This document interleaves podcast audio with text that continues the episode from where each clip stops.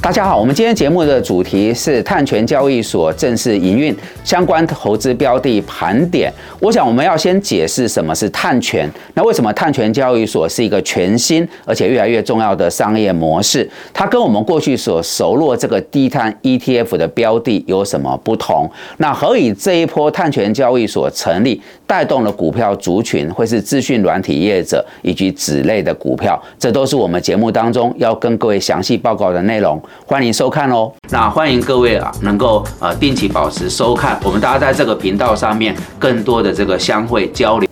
大家好，我是李忠达，欢迎来到忠实表达频道。我们这次节目的主题是碳权交易所正式营运相关投资标的盘点。最近台股大盘的走势被 AI 概念股强烈牵动，成也 AI，败也 AI。我们想陪同大家观察另外一个新兴崛起的趋势。先从大家可能比较熟悉的低碳 ETF 谈起。目前台股有三档低碳 ETF，包括国泰台湾领袖五十零零九二二群。益台湾 ESG 低碳五十零零九二三，以及永丰 ESG 低碳高息零零九三零，这三档 ETF 或许有不同的投资方法论，但共通的属性是以低碳密度。低碳排量为选股的标准，排除了高耗能、高污染产业，例如水泥、钢铁等，并且着重于 ESG 永续经营的企业。低碳 ETF 是投信公司建立自己一套判断标准，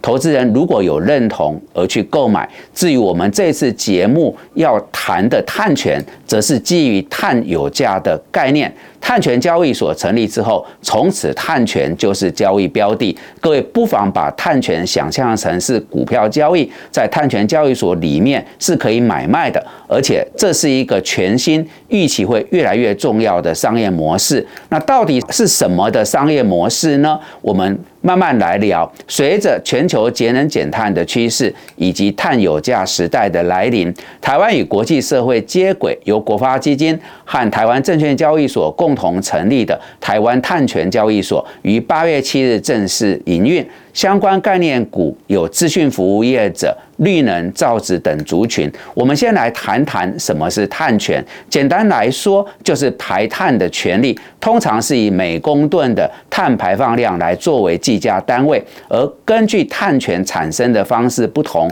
有以下两种样态，分别是强制性市场与自愿性市场。那强制性市场是透过政府强制性的总量管制与交易。政府会根据不同产业别和配给不同的企业碳排放额度。假使企业的碳排放超过了额度，就需要在碳交易市场中购买碳权，弥补超额的碳排放量。反之，则可以在碳交易市场中拍卖，从中获利。自愿性市场则是当企业透过不同的减碳、碳捕捉。造林或绿色能源的专案，向境内或国际机构申请认证。就可以获得碳权，而通过相关机构认证的碳权，就可以在自愿性市场贩卖或直接进行碳抵换。台湾这一次跟进国际趋势，成立了碳权交易所，在营运项目上可分成碳盘查、国外碳权买卖与国内碳权交易三大块，其中碳盘查会优先实施，再来是国外碳权买卖，最后一旦碳权交易执法实施。就会开始进行国内的碳权交易。初步规划，明年将针对年排碳量超过二点五万公吨的用户开征碳费，以带动企业加速减碳。那无论是碳费。碳税或是碳交易制度，目前全球已有六十八个国家实施碳有价的制度。而根据世界银行最新的评估，这两年国际碳价迎来高峰。为因应全球气候目标，许多国家宣布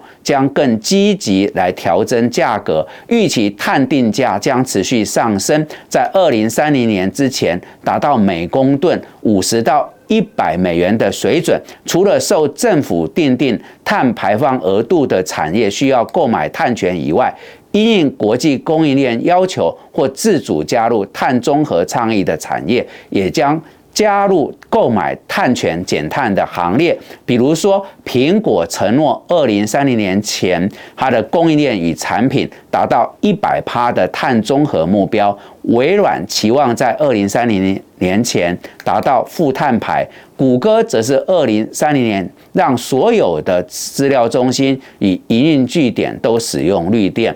台积电的目标则是二零三零年有二十五趴的厂房是使用绿电。有关碳权的商业模式，我们可以拿特斯拉这家公司为例。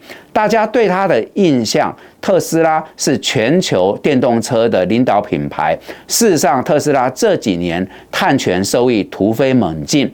二零二零年是一个分水岭，碳权收入从六亿美元一下来到十五点八亿美元，增加一点五倍以上。特斯拉的碳权收入在二零一八年才四点一九亿美元，二零二二年竟然已经达到十七点八亿美元，两者相差四倍之多。为什么特斯拉有这么多碳权可以卖呢？